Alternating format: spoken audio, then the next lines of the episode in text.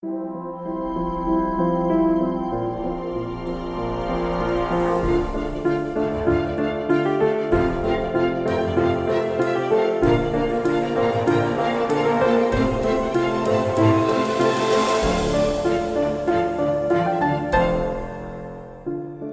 und herzlich willkommen zu meinem Podcast Swasta. Komm in dir an. Mein Name ist Petra Barron. Ich bin schulmedizinisch ausgebildete Ärztin und habe aber relativ früh gemerkt, dass zu ganzheitlicher Gesundheit mehr gehört, als einfach nur zu reparieren und dass wir eben alle Menschen sind mit einem Körper, aber auch mit Gefühlen und einer Seele und dass wir auch genau als solche gesehen und gewertschätzt werden möchten und vielleicht sogar müssen, um eben in uns selbst wirklich zu Hause und heil zu sein. Genau das bedeutet Swasta nämlich. Mit diesem Podcast möchte ich Impulse setzen und dir Anregungen geben, dein Leben informiert und selbstbestimmt in deine eigenen Hände zu nehmen. Und ich wünsche dir ganz viel Spaß dabei.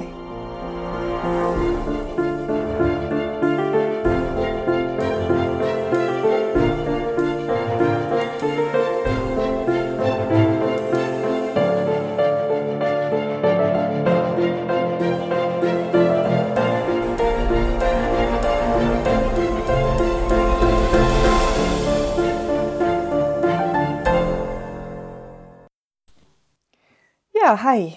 Ich hatte es das letzte Mal schon angekündigt. Es geht nochmal ähm, um Ernährung, aber das wird wahrscheinlich ein deutlich kürzerer Podcast. Also jetzt wollte ich nur nochmal auf zwei Details eingehen heute und beim nächsten Mal, die immer mal wieder zur Sprache kommen. Und dann haben wir die Ayurveda Basics eigentlich auch schon durch. Es wird natürlich auch in Zukunft mal wieder um äh, Ayurveda gehen, das ist ganz klar. Ja, das ist einfach für mich ein ganz wichtiges Thema. Ich möchte in Zukunft dann aber, das kündige ich jetzt schon mal an, wie gesagt, es kommt noch ein kurzer zum Thema Ayurveda. Ähm, und dann möchte ich so ein bisschen auf die Basis gehen, auf die anderen Dinge, die du einfach gut und leicht selbst tun kannst, um deine Gesundheit zu fördern, egal ob du das jetzt prophylaktisch machen willst, weil du gesund bleiben willst, oder ob du schon eine Diagnose hast und da was machen willst. Das sind einfach ähm, die Dinge, die mir am Herzen liegen. Da möchte ich jetzt nochmal ganz grundlegend drauf eingehen am Anfang dieses Podcasts und dann werden wir uns spannenderen Einzelnen, wie zum Beispiel auch Interviews mit Experten und ähm, auch Patienten werden dabei sein. Also da habe ich schon einiges geplant. Aber ich habe es mehr gesagt, ich möchte erstmal die Basis abhandeln. Ich bin auch nach wie vor dran, ähm, hier was vorzubereiten, dass diese Basis für dich auch vielleicht dann in den Alltag gut umzusetzen ist. Wenn dich das interessiert, dann bleib dran, abonniere vielleicht auch den, ähm, den Newsletter, wo ich dich auf dem Laufenden halte, was es da in Zukunft geben wird und wie du da vielleicht ähm, mit mir ein Stück Weg gehen kannst oder ich mit dir, wenn du das möchtest, dass wir einfach gucken, wie kriegst du das tatsächlich auch umgesetzt. Das ist nämlich in unserem Alltag oft gar nicht so leicht. Vielleicht gehörst du aber auch zu denen, die schon lange hier äh, unterwegs sind und das alles im Griff haben. Dann freue ich mich erst recht, wenn du trotzdem nochmal hier reinhörst. Aber jetzt möchte ich erstmal im Podcast weitermachen und wie angekündigt geht es heute nochmal um Ernährung ayurvedische Ernährung im Vergleich zur yogischen Ernährung. Also hier gibt's oft äh, so ein bisschen Missverständnisse auch. Also das eine und das andere ist sich natürlich extrem ähnlich. Ja, es kommt aus, das sind quasi Schwesterdisziplinen. Aber es gibt eben doch so ein paar Dinge, die sich unterscheiden. Und dann höre ich ganz oft, wenn, wenn ich dann Ernährungsempfehlungen gebe oder die Tabellen tatsächlich mal aushändige, was die Dosha-Ernährung, Dosha-gerechte Ernährung angeht. Ja, wie? Also ich denke, Zwiebeln und Knoblauch darf ich gar nicht essen. Das ist doch nicht ayurvedisch. Das stimmt so eben nicht. Jetzt wollen wir mal hingucken, woran liegt es denn, dass es zu dieser Verwirrung kommt. Ja? Ähm, das liegt ganz einfach an den verschiedenen Zielen, die wir erreichen wollen. Ja, Yoga hat sich als Ziel gesetzt oder das, das, ist die, das sind Disziplinen, um zu erwachen, ja, um, um seelisch, geistig dich zu, zu entwickeln und ähm, zu möglichst nah wieder an die Quelle zu kommen, zu möglichst reiner Geisteshaltung zu kommen. Und da haben wir die drei Gunyas, die wir da vielleicht mal erwähnen müssen. Das wäre so ähnlich wie die Doshas auf seelischer Ebene. Also das sind ähm, im Prinzip geistige Zustände oder vielmehr Qualitäten und Eigenschaften wieder, aus denen ähm, letztendlich der Geist hinter dem Universum oder manchmal wird auch gesagt, dass die Urmaterie zusammengesetzt ist. Und die drei heißen Sattva, Rajas und Tamas. Und jetzt ist es ein bisschen anders als bei den Doshas. Die sind nicht gleichwertig nebeneinander, sondern die drücken auch verschiedene, ähm, ja, teilweise auch Entwicklungszustände. Also natürlich wollen wir möglichst zur Reinheit hin, aber es sind einfach auch Zustände oder Qualitäten, die in ihrer Eigenschaft von schlecht nach gut gehen. Und dabei wäre eben Sattva die Reinheit und die Klarheit in allem. Rajas ist wieder das ähnlich wie Pitta, das Bewegte, ja, das, was für, für ähm, Veränderung sorgt. Also da ist viel Unruhe drin, aber auch Leidenschaft. Also da sind wir schon ähm, weniger klar, rein und ruhig und im Frieden. Und dann haben wir noch Tamas, das wäre im Prinzip so die unterste Schiene, das ist träge, das ist sehr unwissend, ähm, das ist dunkel, das ist ähm, Ignoranz, ja? teilweise sogar als Finsternis beschrieben. Dann ist jetzt natürlich auch klar, wenn ich mich auf dem spirituellen Pfad des Yoga befinde, dann ist es, was ich anstrebe, eben die Klarheit und die Verbindung mit dem Ursprünglichen im Sattva, das Erkennen deines wahren Geistes. Im Ayurveda hingegen geht es mehr um körperliche Gesundheit. Also es geht hier ums rein ähm, irdische Leben sozusagen. Natürlich spielen hier auch die die geistigen ähm, Kräfte und die Seele, das spielt alles eine Rolle, haben wir ja schon ganz oft gesagt, das ist alles eins und im Idealfall erreiche ich auch Sattva, aber es geht vorwiegend erstmal um, ja, ich sag mal ganz banal, körperliche Heilung. Von dem her haben wir hier über die Ernährung teilweise auch ganz andere Ziele. Ja. Das heißt, auch wenn wir Lebensmitteln den drei Gunyas zuordnen können, also durchaus zum Beispiel ähm, Pilze als tamasisch gelten, ist das im Ayurveda, in der ayurvedischen Ernährung erstmal nicht vorrangig. Ja, das wäre dann so der, der nächste Schritt oder der übernächste Schritt, wenn man die ayurvedische Ernährung ähm, mit links quasi handelt. Ja, dann kann man sich überlegen, okay, ist das, was ich jetzt esse, auch noch vielleicht sattwig oder nicht? Kann ich da nochmal wählen? Sondern es geht erstmal darum, wie kann ich jetzt zum Beispiel ein erhöhtes Vata ausgleichen? Und das sind teilweise eben Nahrungsmittel, die eher schwer oder träge sind. Ja. Also das, was ich im Yoga tendenziell eher versuchen würde zu vermeiden.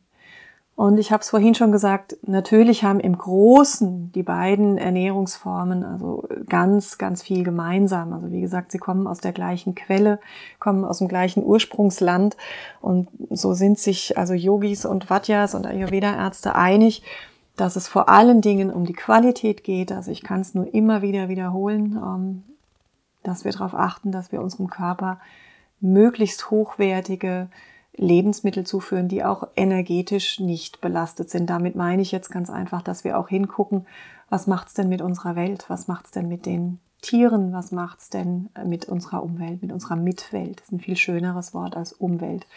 Aber Mitwelt ähm, sind wir einfach ein Teil davon. Bei Umwelt sind wir getrennt vom Gefühl her, wenn wir das Wort hören. Also das spielt hier natürlich mit rein und da haben wir ganz klar, ja, Massentierhaltung ist definitiv nicht sattwig.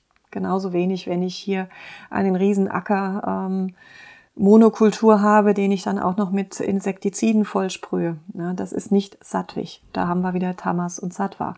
Und da sind sich beide ähm, Disziplinen völlig einig. Frisch, mit Liebe gekocht, mit Liebe zubereitet, vollwertig und, wir haben es letztes Mal auch schon gesagt, vorwiegend pflanzlich. Das ist beim Yoga ja fast noch wichtiger als dann beim Ayurveda.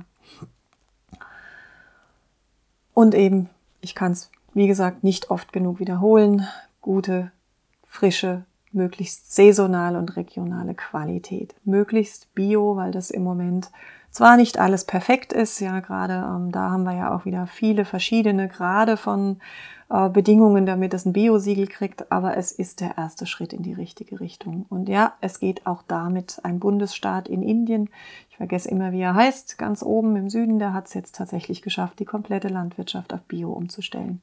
Klar, das ist mit Sicherheit nicht äh, Demeter-Qualität, aber es ist der erste Schritt in die richtige Richtung. Da komme ich aber hundertprozentig auch nochmal drauf, wenn ich mich nochmal mit dem Thema Ernährung als Gesundheitsbasis auseinandersetze, unabhängig vom Ayurveda. Da gibt's auch einen guten Filmtipp und ja, da komme ich dann nochmal drauf. Also nochmal, das, was sattwig, also rein und klar ist und auch kein schlechtes Karma generiert, das gilt vor allem im Yoga als erstrebenswert, aber bis zum gewissen Grad eben auch im Ayurveda. Und typisch tamasische Ernährung, das wäre jetzt zum Beispiel verdorbene Nahrung, sehr schwer verdauliche Nahrung. Und da sind wir eben auch in dem Bereich, wo selbst der Ayurveda sagt, wieder aufgewärmtes lieber nicht. Da habe ich letztes Mal schon dazu gesagt, ich denke, das darf man heute auch ein bisschen in den Rahmen setzen, als die Schriften verfasst wurden, gab es keine Kühlschränke, es gab keine Tiefkühltruhen. Also wieder aufgewärmte Nahrung ähm, ist natürlich einfach heute nicht mehr ganz so schlimm wie damals, wobei wir auch hier den energetischen Aspekt haben. Es ist eben nicht mehr frisch, nicht mehr Vitalstoff, nicht mehr so vitalstoffreich, wie es vorher war. Die Essensmenge spielt auch bei Yoga und Ayurveda eine Rolle. Na, es macht natürlich auch total Sinn, gesundheitlich darauf zu achten, dass du dich nicht überlädst. Und auch die Essenszeiten spielen bei beiden eine Rolle und auch die Atmosphäre, in der du isst. Also das heißt, die Unterschiede sind letztendlich im Detail. Und ich glaube, das ist letztendlich dann auch das, was zu Verwirrung sorgt, für Verwirrung sorgt, weil eigentlich sind die Grundsätze erstmal gleich. Aber es gibt einige Nahrungsmittel, die von Yogis auf dem spirituellen Pfad, also zu Sattva hin, vermieden werden, gemieden werden. Und das sind eben Käse, Knoblauch, also Käse wäre halt schon quasi vergoren, ja, Knoblauch, Pilze, tierische Produkte generell, vor allem aber Fleisch, Fisch, das ist eher tamasisch. Und natürlich ähm, wollen wir auf dem yogischen Weg noch nicht mal die Rajasiken, also die Lebensmittel, die Rajas, die, die Leidenschaft fördern, weil das ist ja alles dann auch wieder nicht mit Klarheit verbunden. Ähm, und da spielen zum Beispiel auch die Zwiebeln rein, da spielt Kaffee mit rein, der pusht, ähm, Alkohol, der Bewusstseinszustände verändert, ähm, Drogen generell, aber auch verarbeitete Produkte, sowas wie, wie Weißmehl, raffinierter Zucker, also alles, was irgendwie ähm, auch den Blutzuckerspiegel nur kurzfristig und schnell anhebt. Also alles, was, ja, was nicht nachhaltig und qualitativ gut ist, würde auch wegfallen. Ja, damit haben wir hoffentlich so ein bisschen ähm, die Verwirrung aufklären können. Ja, es sind einfach zwei verschiedene Paar Schuh, die aber fast gleich sind. Es sind nur die Details. Und dann bin ich wieder bei meinem wichtigsten Punkt, ähm, Pragmatismus versus ähm, Dogmatismus, also wo auch immer du deine Zielsetzung hast. Es ist einfach ganz wichtig, dass du dir klar wird, bist, wo du hin sollst und dass das aber einfach keine in Stein gemeißelten Regeln sind. Nichts sind Regeln. Ja? Also auch wenn ich Ernährungstabellen ausgebe, Dosha-Tabellen, das sind Empfehlungen. Es kann sein, dass du an dieser Stelle gerade auf etwas reagierst, was in der Tabelle eigentlich für deinen Dosha als gesund gilt. Immer reinhören, immer für dich abwägen, wie geht's mir gerade damit? Nützt mir das gerade was oder ist der Preis, der Stress vielleicht zu hoch? Also bitte kein Dogmatismus, auch nicht was andere angeht.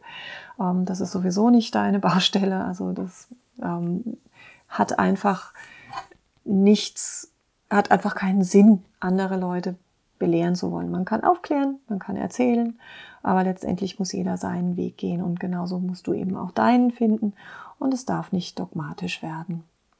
Essen soll nachhaltig Freude bereiten und uns in erster Linie einfach nähren und gut tun. Und im Moment stehen wir eben auch mit zwei Füßen auf dieser Erde, sind also materielle Wesen. Das heißt, wir müssen auch auf unseren Körper achten und nicht nur den Geist im Blick haben. Wobei der Geist natürlich extrem wichtig ist. Das ist die Steuerzentrale, würde ich sagen. Aber abschließend noch, ich habe es letztes Mal auch so abgeschlossen, die Nahrung ist eine der wichtigen Säulen, aber es ist eben nicht die einzige. Ich danke dir fürs Zuhören. Lass es dir schmecken.